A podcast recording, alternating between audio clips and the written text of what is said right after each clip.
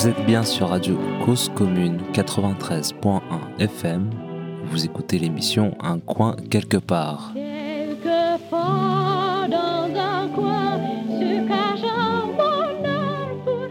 Bonjour Paul. Salut. Je suis contente qu'on se voit à nouveau. Euh, en fait, on s'est euh, recroisés, puisqu'on se croise régulièrement dans des manifestations, Tout à fait. etc. euh, et donc là, on s'est recroisés notamment avec euh, toute cette affaire assez, de mon point de vue, gravissime, avec le squat Unibéton, Ouais. sur lequel on a déjà fait une émission, un coin quelque part. Est-ce que tu peux nous raconter un petit peu comment ça s'est déroulé depuis que donc, toutes ces personnes ont été expulsées? Mm. Plus ou moins dans le calme. C'était pas sûr que ça soit. Voilà, c'était pas Ouais. vraiment, vraiment génial. Euh, alors que précédemment, la préfecture avait donc accepté un rendez-vous avec fait. les délégués. Et bah, en fait, il y a des choses un peu contradictoires, non? À C'est tout ça. le moins. Ouais, ouais. Ouais. Non, on, on marche pas mal sur la tête hein, dans cette histoire de- d'évacuation du squat Unibéton, parce qu'il s'agit bien d'une évacuation et pas d'une mise à l'abri. Mais du coup, euh, la, la préf avait quand même entamé un travail, ou du moins un semblant de travail, euh, en recevant les délégués lors d'un rendez-vous, en passant par un canal de négociation qui était l'avocat du squat, pour euh, voir un peu comment euh, eux, dans tous les cas, avaient la ferme intention de vider le bâtiment. Euh, donc aujourd'hui, le bâtiment est vide et bien gardé par un agent de sécurité avec un chien, et totalement vide à part ça. Voilà. Mais ils avaient cette ferme intention. Par contre, on avait un peu l'impression qu'ils voulaient en sortir par le haut parce que voilà, ils avaient fait une première proposition de mise à l'abri qui n'était pas satisfaisante évidemment parce que c'était euh, très très majoritairement vers des centres de tri. Mais il y avait quand même 130 places promises en hôtel social, Il y 4 avait ou un truc 5 avec les familles. Voilà. Avez fait attention. ouais. ils avaient dit que les familles, les vulnérables seraient en Voilà. hôtel social, donc pas juste hôtel type CAES, euh, Mhm. je te trie au bout d'une semaine, mais hôtel pour quelques mois. Et il y avait 4 ou 5 places en foyer à Doma et 4 ou 5 places en foyer de travailleurs migrants, et ensuite 300 places vers des CAES, 100 en Ile-de-France et 200 euh, euh, en dehors de l'Île-de-France, donc en province. Oui, il y avait même à Toulouse, ou je sais plus où, il y avait des. Ouais, on n'avait pas le détail, euh, ce... Au début dans les négos, on Ah n'avait oui. pas le détail des début, destinations. pas- Ok, d'accord. Et donc les délégués sont reçus à la préfecture, il y a des négos, Mhm. et en fait du jour au lendemain, on, on reçoit un peu par plusieurs... Enfin, le mardi 25, on nous dit euh, le squat Unibéton va être expulsé demain, alors que euh, dix jours avant, on était en manif devant la préf et que les négos étaient lancés, et que la préf allait lancer une hotline. Ils voulaient en Ouais. gros euh, proposer aux habitants du squat d'appeler un numéro pour eux se signaler, et que le diagnostic se fasse un peu comme ça, et... euh, Mhm. et en gros, on avait vraiment cette impression qu'ils voulaient vider le squat sans faire venir justement plein de police, etc. Bah oui. Et là, on nous dit le squat va être vidé demain, il y a un risque d'opération de police des étrangers. euh, donc on essaye de confirmer toute la journée. euh, on a eu le soutien du député de Circo, qui est Eric Coquerel, qui a appelé euh, la préfecture. Et euh, au début, le, le préfet lui dit Ah, euh, c'est compliqué, etc. On est en train de voir. Euh, Et donc là, il m'a tout de suite dit En fait, c'est simple, le préfet, il me ment pas. Si c'était non et que c'était complètement une rumeur, il me le dirait. Là, il est pas sûr. Et au bout d'un moment, dans la journée, il a le sous-préfet qui lui dit On est en train de tout préparer, on est à 80%, mais vous savez, c'est compliqué. Euh, voilà, on comprend que le sous-préfet, en plus, euh, rentre en urgence de ses vacances pour venir gérer cette opération. Donc en fait, ce qu'on déduit nous et des infos qu'on avait eues, c'est que c'est pas une une organisation, enfin c'est pas organisé directement par la preuve, mais c'est une commande du ministère. Et nous, on pense que c'est une commande de, de, de ce cher monsieur Darmanin Ah pour qui ça se Ok. passait pas comme il le voulait à, à, à Mayotte et qui du coup voulait montrer que euh, la France était capable d'expulser euh, des, des migrants et du coup euh, nous prévoyait une belle opération du jour au lendemain en balayant tout le travail fait par la préfecture, les acteurs locaux, etc. Et donc en fin de journée, à 21h, on a la confirmation, une opération a lieu le lendemain, la préfecture s'engage auprès d'Éric Coquerel à ce qu'il n'y ait pas d'opération de police des étrangers. Voilà, c'est ça que je- Nous, évidemment, euh, et euh, la suite des événements qu'on détaillera après montre qu'on a raison de ne pas avoir confiance en la préfecture, malheureusement. Du coup, euh, on est allé la veille sur le squat. Il y avait déjà plein de militants, de gens euh, qui ont passé la journée. On y est allé avec le, le barreau de Paris Solidarité et puis nous MDM pour euh, voilà bien réexpliquer aux gens les infos qu'on avait eues, pourquoi ça se passait comme ça, les risques qu'il y avait s'il y avait une opération de police des étrangers. Et bah c'est tellement triste d'être dans un squat qui se vide en urgence de voir les gens qui décongèlent leur nourriture pour faire un dernier repas, qui démontent leurs meubles vis par vis pour les mettre dans des camions, essayer de faire euh, les quelques meubles qu'ils ont pu accumuler, les faire euh, loger, euh, enfin stocker autre part, le temps de trouver un autre logement, enfin, enfin, c'était très triste quoi. Ce squat, il avait une équipe de foot, de Oui, Tchadiens, etc. Et donc, vie, euh, ouais, c'est ça. Une vraie vie organisée depuis de longs mois. Ouais, Et, et même s'ils savaient, les gens qu'ils étaient, euh, voilà, qui avaient ça au-dessus de leur tête, peut-être un jour, Mm. n'empêche que quelque chose était vraiment créé pour de bon, quoi. C'est ça. Donc là, on est dans la, dans la chambre des gens, quoi. Faut s'imaginer ce que c'est un déménagement pour une personne logée normalement quand elle le prévoit, mais là, quand c'est une expulsion, euh, enfin voilà. Donc euh, la veille, nous, on estime qu'il y a à peu près 150 personnes qui ont quitté le lieu euh, la veille et pendant Ouais. la nuit. Euh, Il y a des militants de, de tout Paris euh, 9-3 et tout qui sont venus avec des camions qui ont permis de loger dans d'autres squats, donc il y a toujours une belle solidarité qui est là. Et, euh, et le lendemain, euh, la police est venue et l'opération a eu lieu. Voilà. Tu veux que je revienne un peu sur le Bah comment oui, l'opération s'est Ouais, ouais, ouais, vas-y, Allez. raconte, ouais. euh, donc déjà légalement la police a pas le droit de rentrer avant 6h du matin sur les lieux. Donc nous on est arrivé vers euh, allez 5h quoi quelque chose comme ça. Il y avait déjà des équipes de la de la BAC qui étaient là et de la police euh, nationale. Euh, Qui était autour. voilà, qui étaient autour. Euh, impossible de leur adresser la parole. Il y avait quelqu'un qui ressemblait à un commissaire. J'ai essayé de lui parler. Il m'a voilà, il m'a envoyé bouler. Ouais. Anecdote très drôle, il y a un parce que du coup ils ont fait, ils ont pas trouvé d'assaut spécialiste qui voulait assurer cette expulsion. Donc ils ont pris en fait des intérimaires qui sont des EduxP qui font pas du tout ça d'habitude et qui viennent de temps en temps gérer une évacuation ou une mise à l'abri. Et il y a un de ces intérimaires qui est une personne euh, racisée euh, qui est venu nous voir et en fait qui nous a dit bon alors on m'a dit de m'adresser à vous. euh, comment ça se passe là l'organisation de ce matin Comment je trie les gens et tout. Genre, alors par contre c'est pas à nous qu'il faut aller parler, c'est à la police. Enfin vous êtes pas dans le bon côté là. Et il m'a dit non mais je suis allé les voir mais ils m'ont envoyé bouler moi aussi. Donc en fait les gars on est enfin, vraiment au dialogue même pas avec leurs salariés quoi. Très drôle. Euh, et là un peu moins drôle donc il y avait je pense on était 60 70 euh, soutiens militants journalistes assos etc. Euh, à, à 6 heures la police arrive ils nous mettent les flashlights euh, dans le visage ils nous filment. Et très bizarre nous on s'attendait on avait prévenu d'ailleurs les gens qui étaient là euh, moi je pensais vraiment qu'ils allaient faire un périmètre comme ils le font tout le temps. Ouais. et que donc là c'est juste un boulevard c'était pas dur de nous mettre chacun d'un côté du périmètre et de fermer le boulevard et donc on n'ait pas accès au squat. Et là en fait ils nous poussent dans l'entrée du bâtiment avec les boucliers et la, et la force policière ils nous poussent dans l'entrée du bâtiment et on se retrouve nassé en deux secondes avec les flics carrément courants qui encerclent le bâtiment. Et donc on, se retrouve encerclé là à moitié dans l'entrée à moitié dans l'escalier euh, avec aucune consigne qui nous est donnée. Enfin très bizarre parce que s'ils avaient dit vous devez sortir on met en place un périmètre tout le monde serait sorti. Ouais. et là ils nous ont mis là-dedans. Incompréhensible. Euh, mouvement de panique il y a un des délégués Faris qui a, qui a exhorté la police de qu'il n'y ait pas de violence parce qu'il y avait des familles qui sont là etc et là, du coup, on a à nouveau des consignes. Ils nous poussent avec, enfin non, pas de consignes, mais on nous pousse avec les boucliers pour nous nasser dans la cour du bâtiment. Et euh, Toujours sans explication. toujours sans rien, sans aucun dialogue. Et donc moi, je continue à dire aux flics, mais en fait, parlez-nous, quoi. Juste parlez-nous, parce qu'en fait, nous, le but, c'est que ça se passe sans violence. Il n'y a pas de sujet, en fait, il n'y a pas de sujet de résistance physique, il n'y a pas de sujet de violence, il n'y a rien, en fait. Juste, nous, on connaît les lieux depuis longtemps. Vous, vous avez même pas un interprète en langue arabe. Peut-être parlez-nous, comme ça, on pourra transmettre l'info, parce que les gens ont fait leurs affaires et les gens sont prêts à partir et ils veulent monter dans les bus. Et donc au bout d'un moment, il y a un commissaire qui dit Je suis le commissaire, c'est bon, très bien, on va discuter, machin, et qui commence à nous donner un peu des infos. Euh, il commence à me dire Bon bah voilà, euh, ok, médecin du monde, si vous connaissez les lieux, vous êtes une ONG support, donc je vais vous donner les infos et je tiens à- je compte sur vous pour faire le relais des infos. Voilà, donc moi je me sentais euh, tellement dans mon rôle. Vraiment, oui. Euh, avec tous les militants, les camarades qui se bidonnaient de rire et qui, m'ont appelé commissaire pendant euh, au moins deux semaines après. Voilà. euh, mais bon, il fallait qu'on ait les infos. Et donc, ils nous ont expliqué un peu le dispositif qu'ils avaient prévu. Mm-hmm. Euh, donc, euh, donc une fois qu'on a été nassé dans la cour avec certains des exilés, euh, nous médecins du monde, on pouvait circuler dans le dispositif et ils avaient laissé un des délégués également circuler. Ils ont très vite vidé le bâtiment et, euh, et sécurisé le bâtiment. Donc on ascend les gens dans certaines chambres, des associatifs à certains étages, euh, en, euh, en empêchant de bouger la LDH qui pouvait pas circuler dans, le dispositif, etc. Et en gros, eux, ce qu'ils doivent faire au début, c'est séc- sécuriser le bâtiment le plus vite possible. Donc défoncer à la masse toutes les portes pour être sûr qu'il n'y ait pas quelqu'un dans une pièce, monter sur le toit avec des gars, des cordistes du GIGN qui vérifient qu'il n'y a personne sur le toit, etc. Enfin, Ouais, c'est... ça, enfin, quand tu dis sécurisé, euh, justement, c'est plutôt assez insécurisant par rapport à ce qui se passait de très euh, tranquille et en pleine sécurité jusqu'à présent. Ouais. euh, Donc c'est quand même violent. Ça C'est- ah ouais, ouais, ouais, c'est-.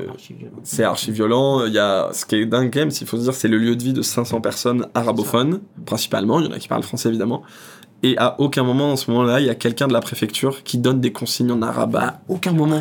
C'est quand même dingue pour expliquer leurs droits aux gens, pour expliquer ce qui va leur arriver à aucun moment. Donc on vient avec, on peut avoir euh, 200, 300 flics, des mecs du GIGN, des cordistes, on peut avoir tous les pompiers du monde et tout. On n'aura pas un seul moment un interprète quoi. Quelqu'un qui va parler pour de bon. Ça en dit long quand même, voilà. C'est ça. Des êtres humains. en Ouais, fait. sur la logique de l'intervention, en fait, les gens, c'est pas du bétail et des numéros, en fait, c'est des personnes, ils vivent là depuis trois ans, ils veulent savoir où ils vont aller, ce qui va se passer.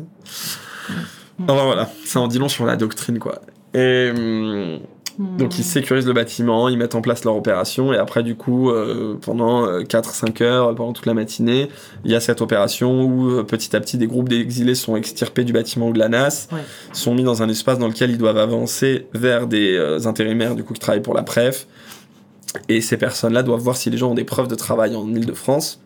S'ils ont des preuves de travail en Ile-de-France, travail légal, parce qu'il y a plein de gens au squat Unibéton qui, qui taffent. euh, voilà, oui, oui. pour les gens qui commandent sur Uber Eats, ben, c'est beaucoup de livreurs d'Unibéton ou d'ailleurs. Il y a plein de gens dans le bâtiment, euh, dans la restauration, etc. Euh, beaucoup au black malheureusement parce qu'on leur permet pas tous de taffer et après il y en a beaucoup qui, euh, qui ont des jobs qui sont des réfugiés statutaires qui ont des boulots en CDI etc et qui n'arrivent pas à trouver de logement social. Donc ces gens là on leur disait bah toi si tu arrives à le prouver c'est bon. Tu vas dans un bus vers l'île de France. Toi si tu peux pas le prouver on te propose d'aller à Toulouse dans un SAS dans lequel tu seras hébergé trois semaines. Et pendant trois semaines on va faire le tour complet de ta situation. Toujours pas compris ce que ça voulait dire. Et euh, ouais. On va nasser ta situation. c'est pas ça, exactement. Et ensuite, euh, et ensuite, on te fera peut-être d'autres propositions. Donc, il y a beaucoup de gens qui ont refusé. faut savoir que tous les gens qui ont refusé ça et qui pouvaient pas prouver un, un travail légitime, enfin Mhm. légal, pardon, en Ile-de-France, Et déclaré. et déclaré, voilà, euh, ont été mis en dehors du dispositif. Donc là, dans la matinée, il y a déjà une cinquantaine de personnes qui ont une remise à la rue sèche pendant la matinée. Voilà, et euh, nous, en étant à l'intérieur, on a pu déjà informer les gens, euh, dire à certaines personnes, euh, grâce à une des soutiens qui, qui faisait l'interprète ce matin-là, euh, elle a pu informer ceux qui n'avaient pas de preuve de travail de rester plutôt derrière, de dire qu'ils de dire étaient en train de réfléchir et tout. Et en fait, les places pour Toulouse étaient limitées. Donc une fois qu'ils ont rempli leur bus pour Toulouse, c'était tout le monde en Ile-de-France, mais les personnes qui avaient été refusées avant, impossible de revenir alors qu'ils avaient de la place. Donc très frustrant. Et euh, on a pu obtenir que les gens qui avaient des animaux, il y avait deux personnes avec un chien, une personne avec un chat soient pris en charge. Euh, que euh, il y avait quelques personnes qui avaient laissé des affaires encore dans le bâtiment. Ils ont pu aller sous escorte euh, récupérer quelques affaires. Et on a pu faire revenir une ou deux familles qui étaient parties par crainte d'être embarquées. Mhm. Elles ont pu être prises en charge aussi. Donc, ce rôle de médiation qui nous fait pas forcément plaisir parce que c'est pas à nous de le faire Mhm. et que nous, on, on dénonce euh, vivement, euh, fortement euh, ce genre d'opération, on sait que c'est quand même utile parce qu'on était aux côtés des habitants, des délégués et que dans l'horreur, on négocie des petits détails, il y a des petites Des victoires ou des choses qui sont importantes à obtenir quand même, quoi. Mais ça, ce que, quand tu dis ça, ça signifie quand même que. Parce que moi, j'avais compris que. Enfin, j'avais trouvé que, en parlant avec Faris notamment, les, les, les gens étaient plutôt assez organisés eux-mêmes. C'est-à-dire Mhm. qu'ils avaient une conscience de ce qui se passait, comment ça se passe en France, comment euh, tout ça est très très peu accueillant. Et donc, euh, les autorités, par contre, la PREF, etc., ne sont pas sensibles à ça. C'est-à-dire qu'ils vont pas vers les, les référents et vers les, Mhm. les personnes elles-mêmes qui sont organisées. Ouais, non, c'est ça. Je pense qu'ils sont assez allergiques à tout ce qui ressemble à de l'autonomie et, et de l'auto-organisation des, des personnes étrangères. Ouais. Et donc au début, ils ont sollicité euh, France Terre d'Asile pour faire le diagnostic. Euh, France Terre d'Asile, euh, voyant ce qui allait se passer, a refusé. Après, ils nous ont sollicité, nous, médecins du monde, pour faire le diagnostic. Et évidemment, on a refusé. Et en fait, tous les assos ont expliqué, on a, on a refusé aussi parce que c'est la demande des délégués de gérer eux-mêmes. Et ça, la préfecture a toujours refusé. Et voilà, Voilà. ils voulaient pas que ce soit un groupe organisé d'étrangers qui leur donne des chiffres, qui leur donne une liste, qui leur donne des noms. Mm. Ça, pour eux, c'était pas possible. Il fallait que ce soit une asso euh, de blancs qui vienne gérer le truc, quoi. Ça, ça en dit long aussi, je trouve, sur euh, ce qui continue d'être la, la, la façon de, de, de gérer, d'accepter, de piloter, de, je sais pas comment il faut le dire, mais euh, c'est assez fou. Moi, Ouais. je trouve ça hyper choquant. Ouais, ouais. Euh, bien sûr, tout ce que tu racontes aussi l'est, hein, même Mmh, sur non, la mais- façon, le déroulé. Mais ce que je veux dire, c'est que ce refus d'imaginer que euh, des, des individus, hommes, femmes, enfants, etc., qui arrivent là, s'organisent une vie, sont capables, Mm. bon sang, de, de, de- voilà, d'avoir, oui, des référents, des responsables, une organisation, des discussions, et que du coup, il y ait des gens qui puissent parler à d'autres, ben non. Hallucinant. Non, c'est ça, il y, a un- Hmm. il y a un refus catégorique de cette idée-là, je pense. Et puis, voilà, il y a ce truc de traiter les, les exilés comme des statistiques, de pas voir que bah, il y a 500 vies qui ont été, euh, Oui. euh, si Oui, ce n'est euh, détruites, bien écorchées du jour au lendemain, abîmées. Enfin, quand on connaît les gens, qu'on les a accompagnés, etc., c'est vraiment dur quoi de voir ça. Et surtout de se dire, encore Ouais. une fois, bah, ce qui prime, c'est une logique pour les JO ou c'est une logique de euh, propriété privée pour ce bâtiment. Mais là, aujourd'hui, ce bâtiment, il est vide. Et avant, il faisait vivre 500 personnes, en fait. ça, Si ça. on était dans une logique de, euh, de loger les gens, de les accueillir, bah pourquoi dans ces 500 personnes, euh, dans ce bâtiment, pourquoi il n'est pas gardé jusqu'au premier coup de, proche de, coup de pioche pardon, de n'importe quel euh, projet de travaux ou quoi? Pourquoi il n'y a pas des équipes de la PREF qui, euh, vu qu'ils disent qu'ils veulent mettre les gens à l'abri, viennent travailler sur des solutions avec les gens chaque semaine pour petit à petit mettre à l'abri? Enfin bref, on pourrait faire euh, les choses complètement autrement, quoi. Ah bah c'est sûr, c'est évident. Ouais. Et puis et puis respecter tout ce qui a été euh, vécu et créé depuis trois ans. C'est-à-dire que ce tri-là, puis cette re-répartition à Mhm. nouveau, alors qu'il y avait à l'intérieur du lieu de la solidarité, de l'entraide, etc., et qu'ils vivaient à plusieurs. Enfin, je veux dire, c'est pas, tu vis pas de manière, euh, enfin, c'est pas pareil, quoi. C'est pas juste trois familles par là, etc. Non, ils étaient ensemble. Ouais. Bon, c'est vraiment, vraiment, euh, vraiment compliqué. Et donc, du coup, Darmanin, il a gagné, là, par rapport à Mayotte, du coup. Bah, euh, bon. oublié, euh, Et en plus, alors, toute l'opération était filmée au drone, euh, Uh-huh, etc. Il y avait deux ou trois drones Ouais. au-dessus de nous toute la matinée. Euh, la presse a pu faire des bons communiqués, etc. voilà. On s'attendait à ce qu'il y ait un communiqué direct de Darmanin, puis au final, ça s'est pas Non. fait. Euh, voilà, c'est toujours euh, ce truc très très opaque pour nous et qu'on peut pas vraiment calculer quoi. On essaie de deviner les intérêts de ce moment-là mais voilà c'est aussi un on sait que les politiques jouent avec les événements que c'est des coups de com pour eux dont ils se saisissent saisissent pas. Après voilà lui son idée c'était de montrer que euh, s'il faut euh, dégager un squat de 500 migrants il le fait du jour au lendemain il n'y a pas de problème c'est assez terrible nous on, on pense que c'est très clairement euh, lié au JO évidemment le squat Unibéton se trouve euh, très proche du site du village olympique Trop. voilà, trop proche. euh, Mais pour autant, le bâtiment, et il va rester vide un bon moment. Ouais. J'ai pas compris qu'il y avait. Voilà. c'est ça. Donc, c'est quoi cette proximité-là? Ça aussi, c'est une proximité qui fait peur? C'est quoi leur idée là-dessus? Je pense que la, du coup, vu que le bâtiment va rester encore un peu Ah vide, que la préf s'était dit, nous, on a le temps. D'où le fait qu'on commence des négos, qu'on met en place une hotline, et que là, du jour au lendemain, le ministère, pour des raisons qui nous sont inconnues, euh, accélère les choses, quoi. Mm. Donc, ça, ça reste inconnu. On ne sait Ça, toujours ouais, pas ouais. qu'est-ce que le bâtiment. euh, Non, ça, euh, franchement, il faudrait mettre Mediapart sur le coup, mais nous, nous, on ne sait pas, ouais. ah ben, Ouais. Après, moi, ma frustration, c'est toujours celle du bâtiment vide, parce que là, on parlera un peu des suites euh, qu'on a eu après, mais en fait, il y a voilà. tellement de gens qui sont à la rue maintenant suite à ça, que ça rend fou, ça tord les tripes de savoir que ce bâtiment est vide. Évidemment, ce bâtiment, il n'était pas idéal, évidemment, ce bâtiment, il est vétuste, bien etc. sûr, bien mais là, aujourd'hui, il est juste vide, en fait. Et ça, on a tellement de logements vides en France et tellement de gens à la rue, il y a un moment, le calcul, il devrait être simple. ouais.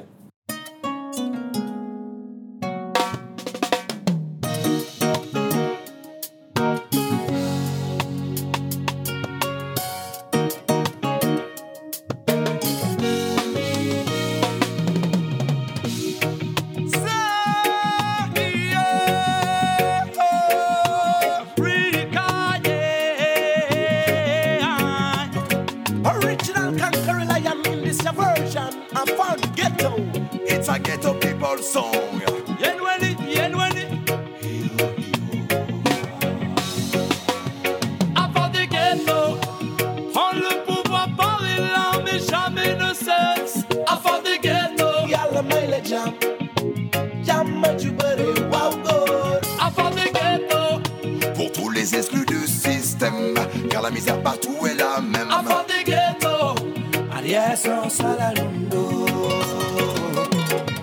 عقلينا بيجي دار عمار زوي وحلا نرفد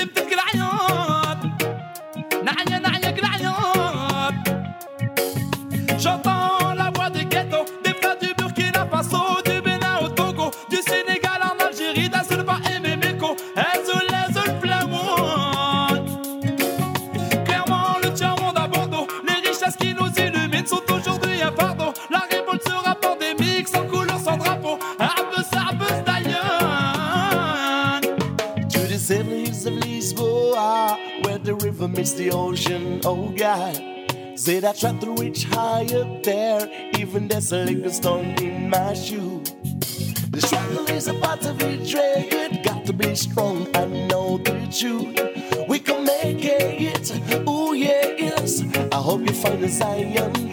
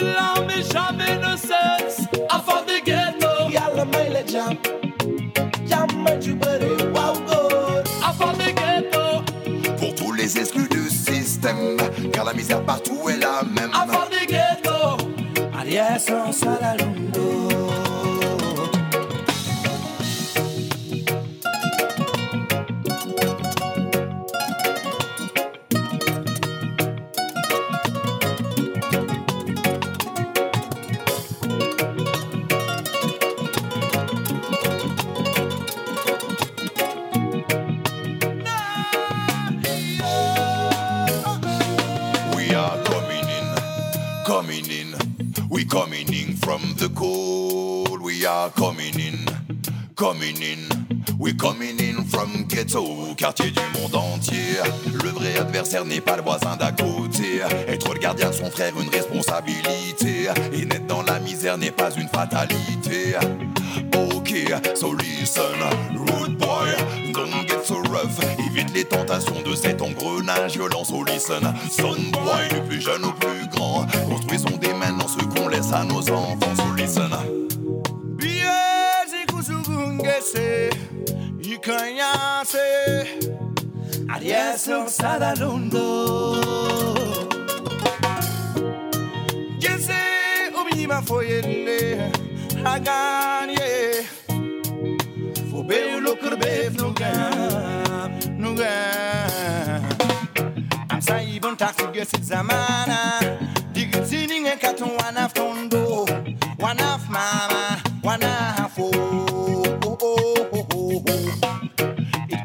Ikar ma mensagem um pama de bangar cacete sebri, tatum cabe na marra tsuri.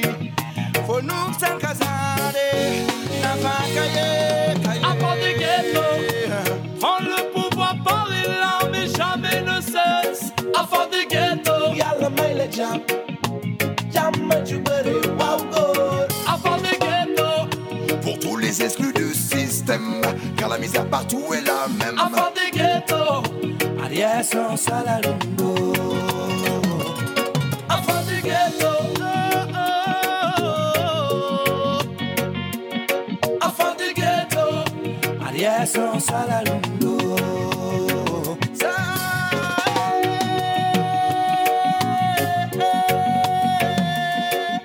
Du ghetto.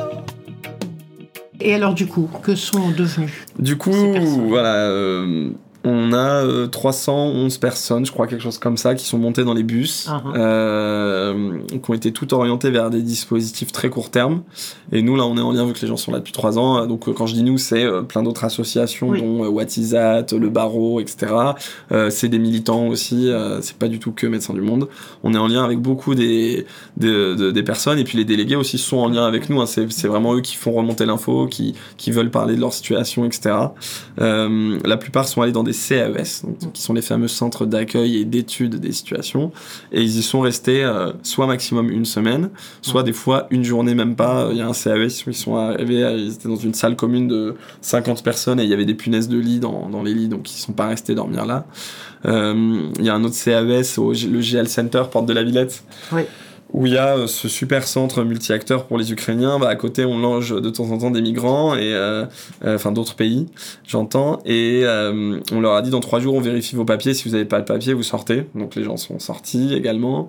Euh, et il y a pas mal d'hôtels qui ont servi de, de lieu d'hébergement pour une semaine. Mhm. Euh, moi, j'ai eu au téléphone un hôtel là, du fin fond du 91 euh, où les gens, où il y avait 28 personnes du squat Unibéton qui ont été logées là-bas, des hommes euh, soudanais, et euh, pendant une semaine, ils ont eu une chambre, mais ils n'ont pas eu de nourriture. Ils n'ont même pas eu une tasse de thé, une tasse de café, ils n'ont même pas été nourris, ils n'ont pas eu de, de check médical, et ils n'ont pas eu de, de bilan euh, administratif, euh, social. Donc en fait, il n'y a même plus l'étude des situations. C'est une semaine, t'as pas de travail, t'as pas de ressources, mais pour manger, tu te démerdes, et, et après, on vous met dehors. Donc la plupart des gens, quand même, avec qui on était en lien, n'ont soit pas été évalués, euh, soit n'ont même pas été nourris, euh, n'ont pas vu de médecin. C'est- complètement ubuesque. On n'est même plus en réponse au cahier des charges initial que s'est fixé le gouvernement sur les CAES, sur les mises à l'abri. Là, on est, euh, on est vraiment euh, sur une opération encore plus euh, bâclée, quoi.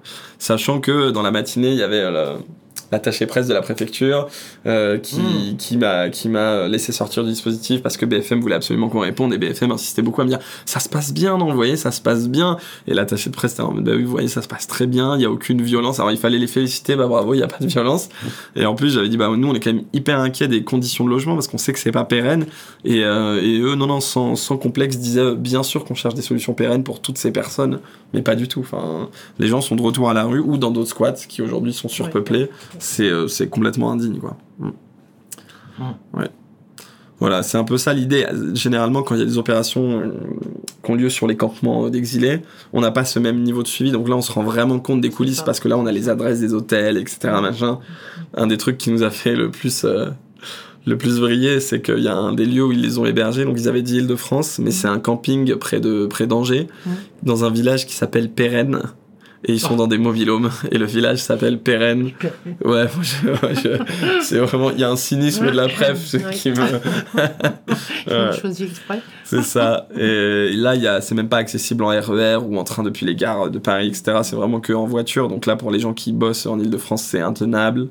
Euh, voilà, c'est vraiment ce que il faut, faut que les gens comprennent. Voilà, quand la PREF communique sur une mise à l'abri, euh, à chaque fois c'est toujours la même communication. Il y a une opération et on nous dit euh, tant de personnes, euh, mise à l'abri humanitaire, etc.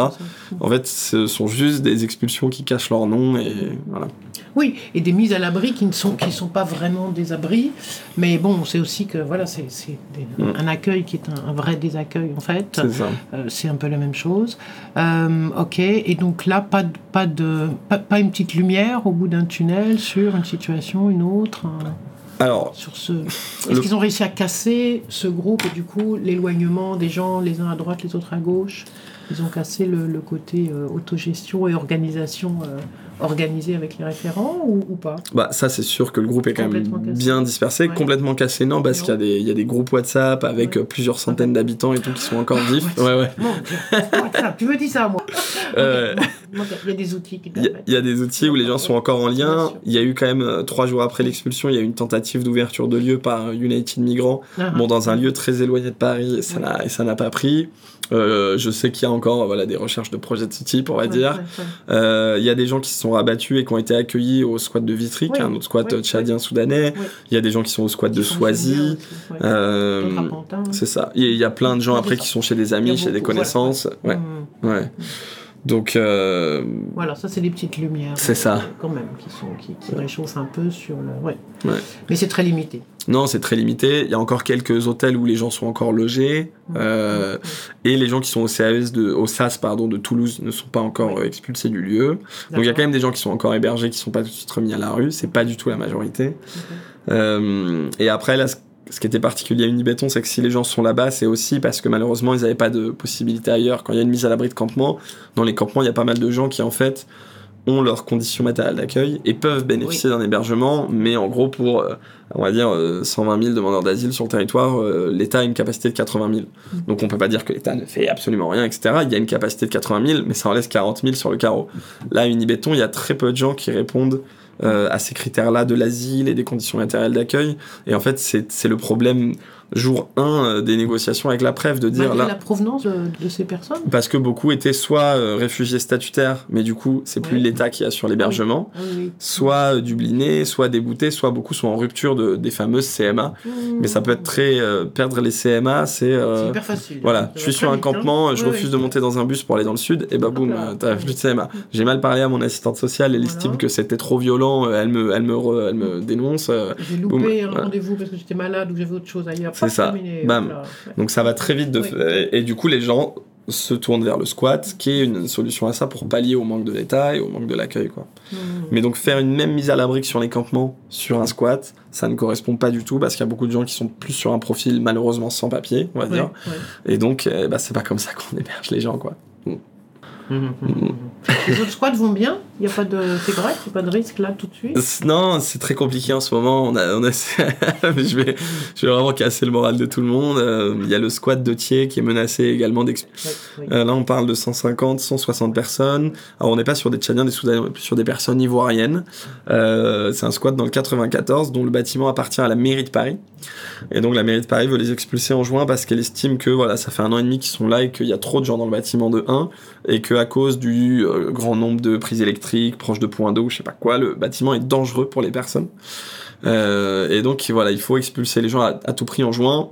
Il y a eu deux engagements de la mairie. Le premier, c'est de loger les vulnérables sur des budgets mairie de Paris. Donc bon, ça c'est déjà bien. Il y aura 30-40 personnes qui seront quand même logées euh, sur au, au moins quelques mois, je pense, dans des hôtels sociaux, etc. sur Paris. Et par contre, pour les hommes seuls, ils font une demande à la préfecture de mise à l'abri et eux font une demande évidemment pérenne et inconditionnelle à la préfecture. Mais maintenant, bah, nous on connaît d'avance, surtout avec l'expérience d'Unibéton qu'on vient de détailler là longuement, on sait exactement ce que la préfecture ne va pas proposer à des hommes seuls sans papier. Euh, donc on est évidemment hyper inquiet, c'est en cours euh, à force de à coups de manifs et de courriers et de rencontres, mais euh, mais non ça sent pas bon, voilà. Mais ça représente combien de personnes? Ouais, 160, quelque chose comme ça. Sachant que c'est un bâtiment qui est fait pour de l'hébergement collectif, où il y a 90 chambres, qui est hyper bien tenu, dans lequel la mairie, en plus, hein, dès qu'il y a une fuite d'eau, quoi, fait des travaux, etc. Et on comprend pas trop pourquoi du jour au lendemain, ils veulent pas. Évidemment, ils ont une pression de la préf, évidemment, ils ont une pression de la ville de Thiers, parce que le maire est farouchement opposé Ouais, à ce ouais. squat. Ouais. Euh, et eux ont un risque juridique, ils l'expliquent bien, s'il y a le moindre incident, accident, euh, c'est eux les responsables, mais, mais en fait, euh, nous, on peut pas entendre que la rue, c'est meilleur pour la santé des gens que être dans un squat qui est hyper bien tenu. Ou pareil, il y a une communauté qui s'est créée, où il y a des assos qui interviennent, où il y a, où il y a vraiment quelque chose, quoi. Et là pourquoi, du coup, comment on explique le... Franchement. ouais, en fait, moi, ces choses-là dépassent tellement mon entendement que, que j'ai du mal à leur trouver des raisons. Tout ça est d'autant plus inquiétant qu'il y a la loi Casbarian euh, Voilà. qui est en train de passer. Bah oui. Et que si la loi passe dans l'état où elle est aujourd'hui, euh, il y aura plus de squats en France en fait. Si la loi passe dans l'état où elle est aujourd'hui, c'est la fin des squats. Enfin, c'est vraiment, enfin, ça va être des peines de prison et des amendes euh, et pour les squatteurs et pour les ouvreurs et pour les gens solidaires et même pour les assos. Enfin, euh, je sais que nous, euh, après intervenir avec MDM dans un squat qui sera euh, sous le coup de la justice et tout, ça deviendra très compliqué. Alors, on n'arrêtera pas de le faire Non, euh, non, parce que nous on a la chance, euh, bah, moi euh, d'être blanc, d'avoir une asso derrière moi, etc. Mais pour tous les militants euh, qui se mettent, euh, qui parce qu'il y a aussi voilà plein de gens dans le mouvement squat qui squattent euh, par conviction politique, au-delà de la propriété privée, de ce qui se passe avec le foncier, etc. Et, et moi j'admire ce combat-là. Et bah ces gens-là vont se retrouver potentiellement en prison quoi pour avoir mené cette lutte-là. Enfin c'est ça, c'est très inquiétant. Mhm. Ouais. En prison, avec des amendes assez, assez folles et potentiellement Mm. dissuasives pour beaucoup de monde, parce que c'est pas, voilà, on peut pas toujours... euh, Voilà, même si on a vu que les, les caisses de grève étaient remplies euh, très fortement, je sais pas si là on pourrait faire des caisses d'amende euh, Ouais. costauds pour, euh, pour que tout le monde puisse euh, se le permettre. Euh, oui, la loi Casbarian, on en a parlé dans deux autres émissions. Là, effectivement, elle est, elle est costaud. Elle est costaud sur plein de, plein de choses parce qu'elle est à la fois sur les squats, mais en fait, pas simplement. Et oui oui Hein. évidemment. Elle est, elle est- elle est en fait sur tout le monde. C'est en ça. Gros, ouais. Mm, mm. Euh, y compris sur une occupation d'un d'un truc pour une grève, justement, Ouais. ou pour une manifestation ou quelque chose. Ce qui est quand même assez. euh, ouais, elle est énorme celle-là. C'est ça. Ils ont réussi à placer une autre mesure de, de répression des mouvements sociaux avec l'idée que, euh, Ouais. en gros, c'est l'idée qu'avant, on peut pas, on peut pas. euh, c'est une rumeur et c'est un, un truc médiatique monté en épingle de faire croire aux gens que euh, notre logement principal, si on part 48 heures, peut être Ouais, squatté. squatté. Oh là là. Alors, ça, c'est euh, n'importe quoi. Euh, Il y a euh, 120 à peu près ou 150 propriétaires par an qui se retrouvent dans des situations difficiles. Il y a toutes les mesures préfectorales et policières pour gérer ça. Ça va très bien. Et euh, mais par contre, ouais, ils ont réussi à passer le fait qu'en gros, toutes les propriétés de quelqu'un deviennent aussi sacralisées en gros que sa propriété principale Oui. et que donc occuper ton usine Oui. sur un piquet de grève, c'est qui est censé être un droit constitutionnel, Bah voilà, ça bah, devient squat. Ouais, ça c'est effarant. Et puis ce mot, ce mot, c'est facile de faire peur avec ce mot et avec cette idée hein, du squat. C'est-à-dire que, oui, cette loi aussi, si elle, si elle peut Mm, à mm. ce point-là être passée tranquillement auprès de plein plein de députés, et pourtant Dieu sait qu'on a essayé de leur euh, expliquer un peu autrement les choses, mais Mm, avec euh, la- la- l'analyse que Mathéo avait faite, qui était quand même assez, assez belle, assez précise, assez carrée, quoi, euh, ça marche quand même. C'est-à-dire qu'on peut s'arrêter au truc de, ah oui, ah bah oui, bah bien sûr, bah qui, qui peut être pour les squats, voyons, d'accord. Donc du coup, c'est vraiment, euh, ça, ça c'est grave aussi, euh, cette façon euh, des, qu'on est médias de profiter de quelques, allez, un, un ou deux épouvantails hein, qui Mhm. permettent de, de faire accélérer les choses. Ouais. Non, non, ça, c'est c'est absolument terrible. euh, nous à MDM, on est en contact avec plein de publics qui se retrouvent déjà à la rue. Et je veux dire, évidemment, le squat, c'est pas une fin en soi quand on est quelqu'un en situation euh, de précarité, euh, qu'on a un parcours d'exil et tout. Mais en fait, il y a tellement de, de situations où, en tout cas, nous, sur notre mission à Médecins du Monde, quand j'ai commencé à en 2018, on était en lien seulement avec des exilés qui étaient en campement et avec aucun euh, squat euh, d'exilés. Et en fait, ça nous a donné une bouffée d'air, quoi, les squats. Évidemment, il y a plein de choses à refaire et tout. Mais on se disait, waouh, les gens sortent de la rue. Waouh, il y a un truc qui se recrée. Waouh, euh, je me fais accueillir dans la chambre de quelqu'un où il me paye le thé. Et en fait, il est logé là et ce soir, il dort pas dehors. Évidemment, il y a mille trucs à obtenir en plus. Continue l'accompagnement, les parcours de soins, les accès aux droits, la régularisation, enfin mille choses. Mais euh, ça nous a donné une bouffée d'air frais. Et en plus, des fois, avec les squats, on gagnait quoi. C'est-à-dire que euh, je pense au squat Candal à Pantin, défendu par Mathéo, euh, Ouais. formidable avocat Mathéo, euh, qui a fait une plaidoirie de 20 minutes qui m'a donné des frissons. Et c'est pas une expression de le dire. Et voilà, le lieu a gagné deux ans et demi en légal dans un bâtiment qui, va être vide encore plus que deux ans et demi. Et en fait, ça veut dire que des fois, on gagne, quoi, d'obtenir que, bah oui, il y a une dignité, euh, il y a un droit au logement, euh, les gens, s'il y a un bâtiment vide, peuvent être dedans, et, et ça peut être une passerelle en plus vers du logement social, vers autre chose. Donc là, euh, inquiet pour la suite, ouais.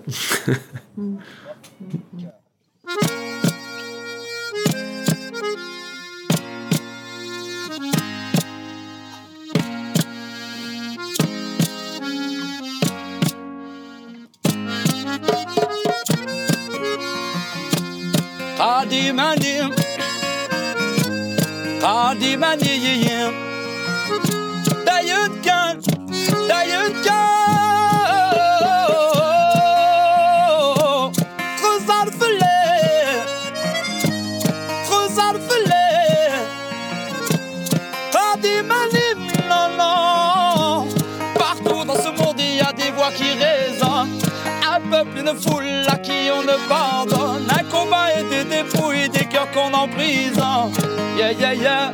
Tous en zone de non-droit. Tant d'ennemis autour d'une même promesse. Faites aux citoyens du monde, du moins ce qu'il en reste. Aujourd'hui, les printemps n'ont de cesse. Yeah, yeah, yeah. D'enfermer des hommes droits, m'appelle l'homme et ses visions. Je rêve de jours meilleurs avec mes frères et sans distinction. Embrasser la colère et puis faire taire la révolution. Des armées militaires et limiter le pouvoir des cons. Well, well, well. Que l'on m'appelle ainsi pour de bon. Je rêve de jours meilleurs, aussi naïfs que mon opinion. Qu'on puisse croire en nous-mêmes, je ne veux pas me nourrir d'illusions. Des armées militaires et limiter le pouvoir des cons. Don't stand back the air. Non, non. Le peuple est en colère. Ouais, ouais. Forward, same direction. Partout dans ce monde, il y a des voix qui résonnent. Un peuple, une foule à qui on ne pardonne.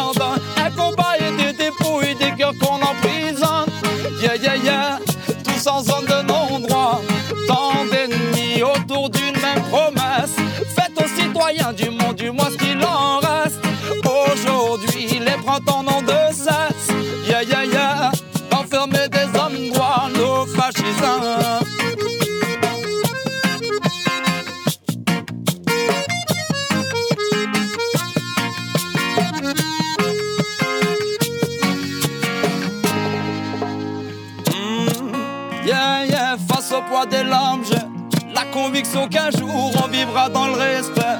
Faut-il prier? Et ça personne ne le sait. La preuve du contraire, quelques hommes le voudraient. Choisissez vos directions.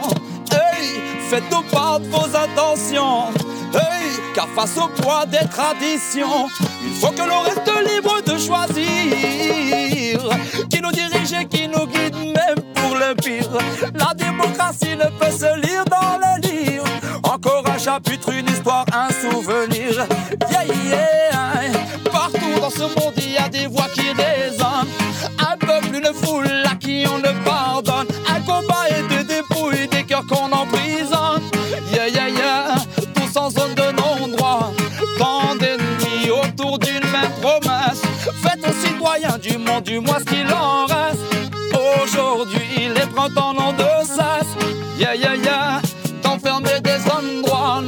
nos fascisants. Nos fascisants.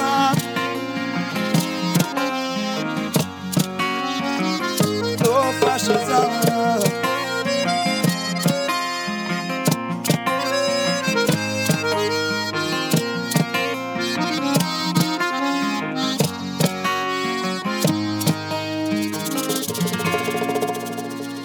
Y a l'autre chose aussi, ce que, tu disais tout à l'heure sur euh, les drones là, qui sont passés. Ça, c'est encore un autre, un autre aspect du contrôle et de la surveillance qui est quand même assez dramatique et qui, euh, donc on a vu, elle va fleurir, ça va fleurir avec les, Jeux Olympiques. Euh, et puis avec ce que tu disais sur l'ouverture des lieux. Est-ce qu'on n'est pas aussi là en train d'aller vers, vers une, une- capacité policière de surveiller en fait beaucoup plus que ça ce qui peut se passer? Parce qu'en fait, souvent les gens, enfin, j'imagine que tout le monde sait quand il y a un lieu qui va potentiellement s'ouvrir, en fait, ça, ça se sait, tout le monde voit bien le bâtiment vide, l'immeuble, enfin, voilà, il n'y a, pas de- y a pas de mystère. Est-ce que là, on n'est pas aussi en risque sur le- le- le- la plus grande difficulté encore mise à ouvrir, pouvoir ouvrir des lieux pour euh, que des gens y habitent? Mm, mm. Ouais, c'est clair que ouais, il y a vraiment une de.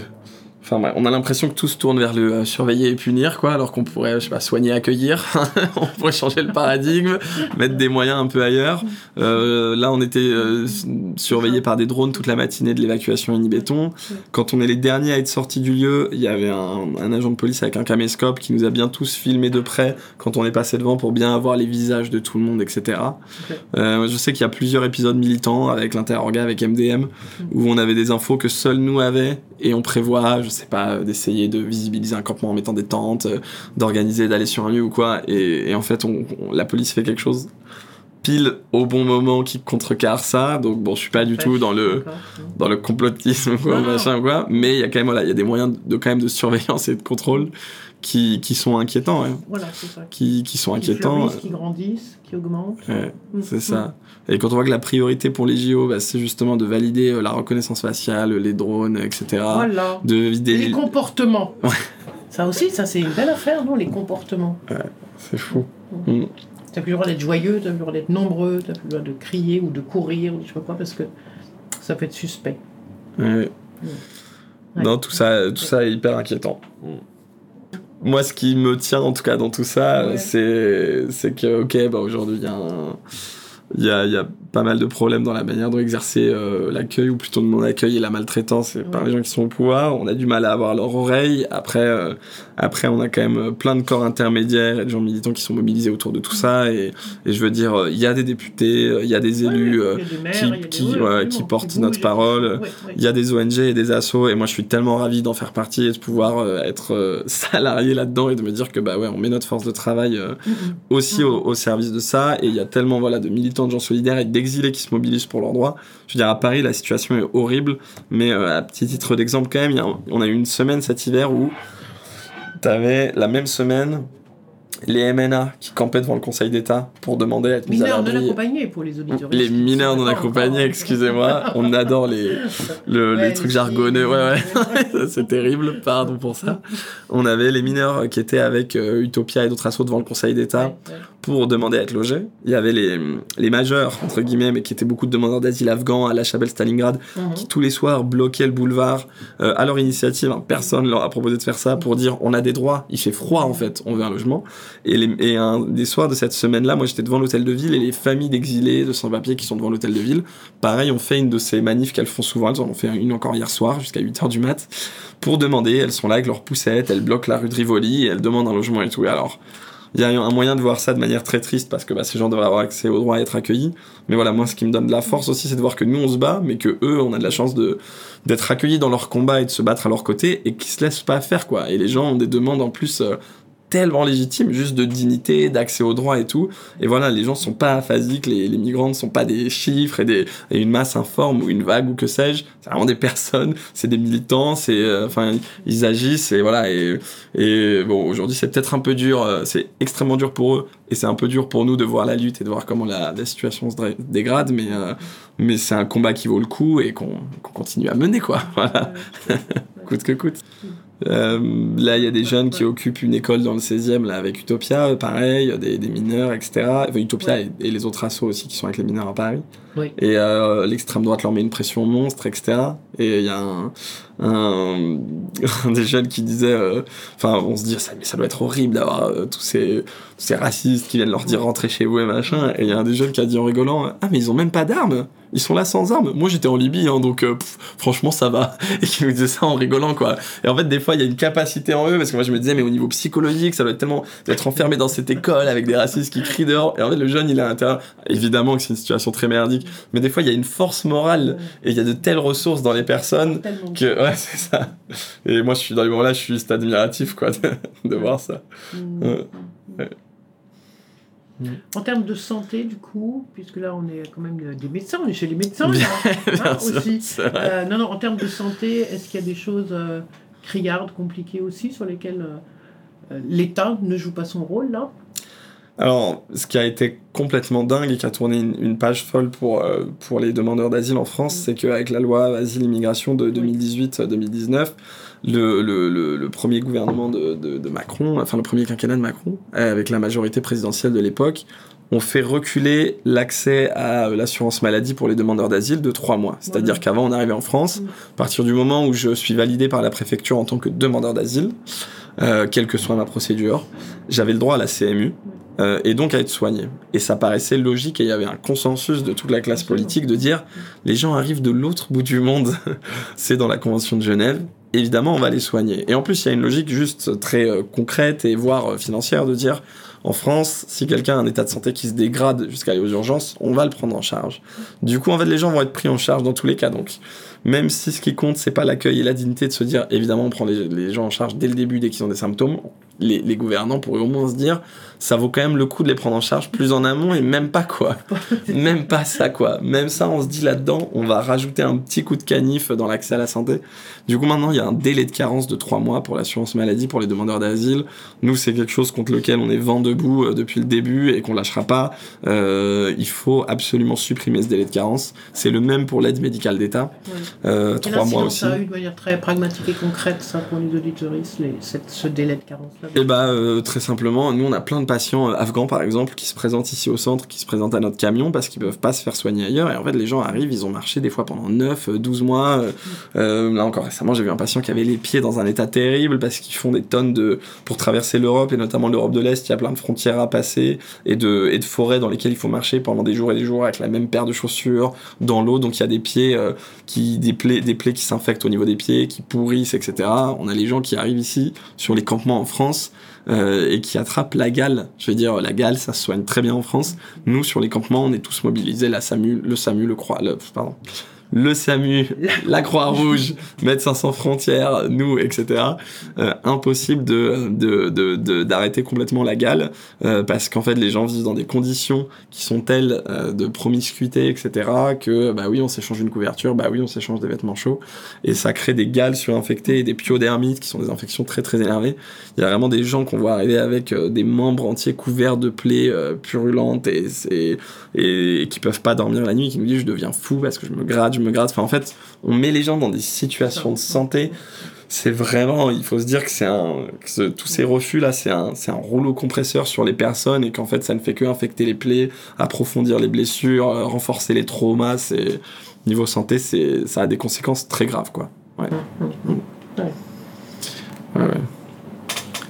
D'autres gens soutiennent aussi cette, euh, cette demande de, de, de supprimer ces, ces trois mois de carence hein Ouais, nous, c'est un plaidoyer spécifique à Médecins du Monde parce qu'on est spécialisé sur la santé, mais euh, on a la chance d'avoir un chouette interorga à Paris. Et euh, quand on avait fait une lettre aux députés avec les recommandations en santé, euh, tous les autres partenaires associatifs qui, eux, avaient des, des demandes qu'eux maîtrisent mieux sur le droit, l'accès à l'information et tout, Oui.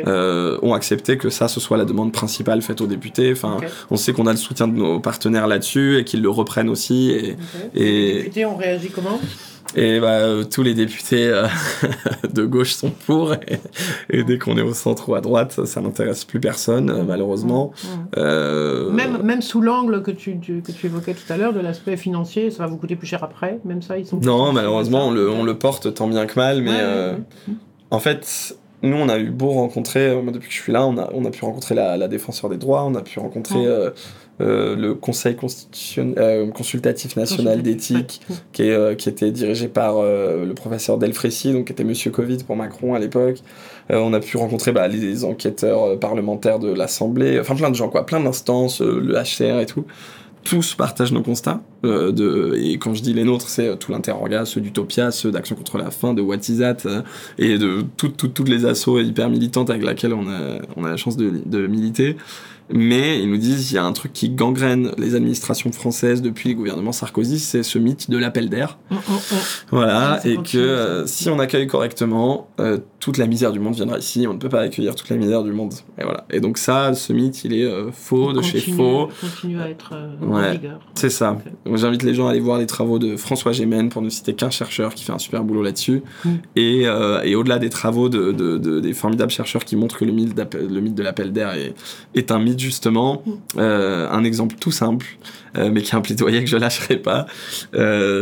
Les Ukrainiens sont accueillis correctement sur le territoire français. C'est formidable, c'est très bien. Il faut continuer de les accueillir correctement.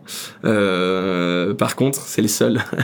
et, euh, et en fait, nous, euh, avec toutes les missions de MDM et tout, on n'a aucun Ukrainien qu'on rencontre à la rue nulle part. C'est formidable. Par contre, on rencontre toutes les autres nationalités. Et en fait, la France a montré qu'elle pouvait accueillir, qu'elle savait le faire et surtout qu'elle a même mis des moyens euh, supérieurs euh, à la demande. C'est-à-dire que la France avait une capacité potentielle de 100 000 places d'hébergement que les Ukrainiens n'ont occupé qu'à 50% en gros. Je vais pas rentrer exactement dans le détail des places et tout, mais pour avoir un exemple encore plus concret, il y a un centre à Porte de la Villette avec plusieurs centaines de places d'accueil d'urgence pour les personnes ukrainiennes. Et euh, tous les soirs, il y a euh, des fois c'est euh, 50 places vides, mais en fait il y a des fois euh, le centre c'était euh, 300 places vides, 400 places vides. Et donc c'est des lits picots, hein, on parle pas de vraies places d'hébergement. Mais en fait, euh, on pourrait faire la même chose pour d'autres nationalités. Et c'est pas parce que ce centre est vide pour les Ukrainiens que à euh, Bakhmut ou je sais pas où en Ukraine, les gens se disent oh il y a 300 lits picots vides à la porte de la Villette à Paris, mais fonçons, mais quittons l'Ukraine et allons là-bas. En fait, personne ne réfléchit comme ça. Et les gens se disent pas ah mais c'est super, il y a un centre avec euh, Pôle Emploi, euh, euh, Pôle Emploi, la Sécu et des jouets pour les enfants et des douches. Mais quittons l'Ukraine, allons vite là-bas, on se dépêche et on s'installe à Paris, on reste là toute notre vie. L'appel d'air, ça n'existe pas en fait. Les gens ne viennent pas ici par plaisir. Mm. Les Ukrainiens, tout le monde l'entend fuient la guerre euh, parce qu'ils en sont contraints pour leur vie. Et bah, c'est la même chose quand on est noir, quand on est arabe ou musulman. On fuit la guerre, on fuit la misère extrême, on fuit le réchauffement Voilà. climatique et voilà. Voilà. Sauf que du coup, ta conclusion à ça, c'est quoi? C'est parce que, parce que noir et parce que arabe, alors non, définitivement non? Et On est capable d'accueillir des, ma conclusion à ça, c'est de dire. des euh, blancs et pas, pas autre chose? Et ben, en gros, la France sait faire euh, pour des gens qui suivent la guerre, donc Ouais. elle pourrait faire pour tout le monde. Ouais. Pour l'instant, c'est pas la volonté politique. Non. Nous, on leur demande de le faire, mais pour l'instant, ils le font pas. Mais euh, au moins aujourd'hui, on a un exemple. Parce que moi, avant, je veux dire, Ouais, dans c'est tous ça. les moments-là, J'étais convaincu que c'était pas possible en fait, parce que même nous, nos demandes d'association, c'était même pas ça. Moi, quand j'ai visité le centre multi-acteurs, il y a tout sur place, c'est super bien fait. C'était même pas ça nos demandes. Nous, nos demandes, c'est d'avoir des points d'eau euh, sur les campements, c'est que les campements soient vite mis à l'abri, c'est que machin, c'est. Je veux dire, nos demandes, elles sont dérisoires par rapport à Par ce qui a été fait euh, pour les Ukrainiens et par rapport à ce qui est capable de faire l'État français. Donc génial en fait, la preuve par l'Ukraine quoi. Hmm. Vraiment la preuve par l'Ukraine. On Mm. sait faire, on peut faire. Donc maintenant, maintenant qu'on sait faire et qu'on peut le faire, eh ben, Faisons. allons-y quoi. Ouais. Faisons. Ouais, ouais. Mm. Ben voilà, Voilà. ce sera la conclusion du jour. Mais faisons. Faisons. Non, sauf si tu Ouais. veux rajouter autre chose. Non, écoute, je crois que ça me va très bien. C'est top. Merci, Paul. Ben, je t'en prie, c'était un plaisir. Écoute, c'est un peu exultoire en plus pour moi de vois, je peux dire des choses que je dirais pas à BFM, donc c'est. Bon, tiens, tiens. ok, à très bientôt. Oh, merci.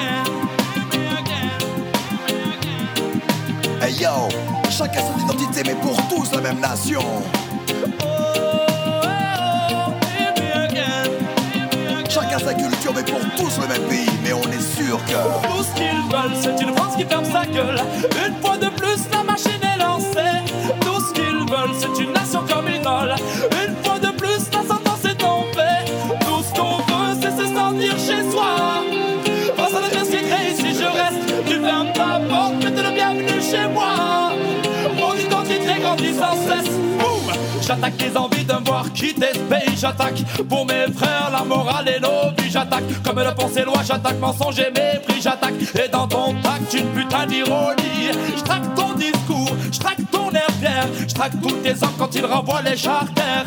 Même les plus tranquilles deviennent vénères en temps de guerre. Give fire, eh oh, give fire, eh oh Lord. Enfants d'immigrés, tout ce qu'on fait, nos parents nous donnent le droit de ne pas douter de ce que l'on est, de ce qu'on fait là. Les valeurs se perdent, aucun hymne ne les ramènera. Mes couleurs au drapeau car toi ne suffisent pas. On ne choisit pas où on n'est pas toujours où on va. Frères sans papier, donnant leur au moins le choix. On tue même les hommes, certains deviennent des proies. On crée des lois pour ça. Veulent, c'est une France qui ferme sa gueule.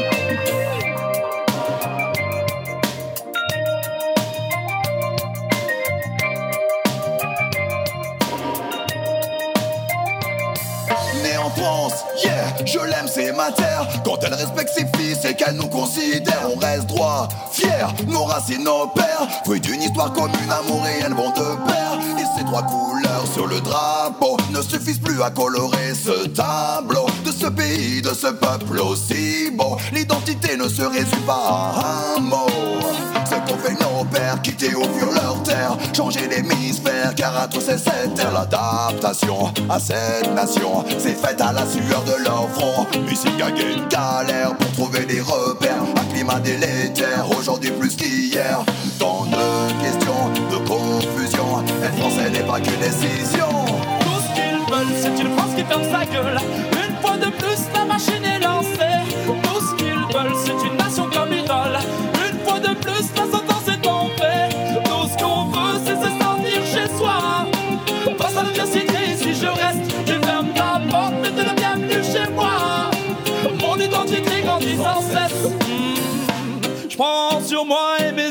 se précisent. Encore un texte qui dévoile vos faiblesses, faiblesses. Ce qui émane de vos dires blesse. En je les protège quand on touche au mien.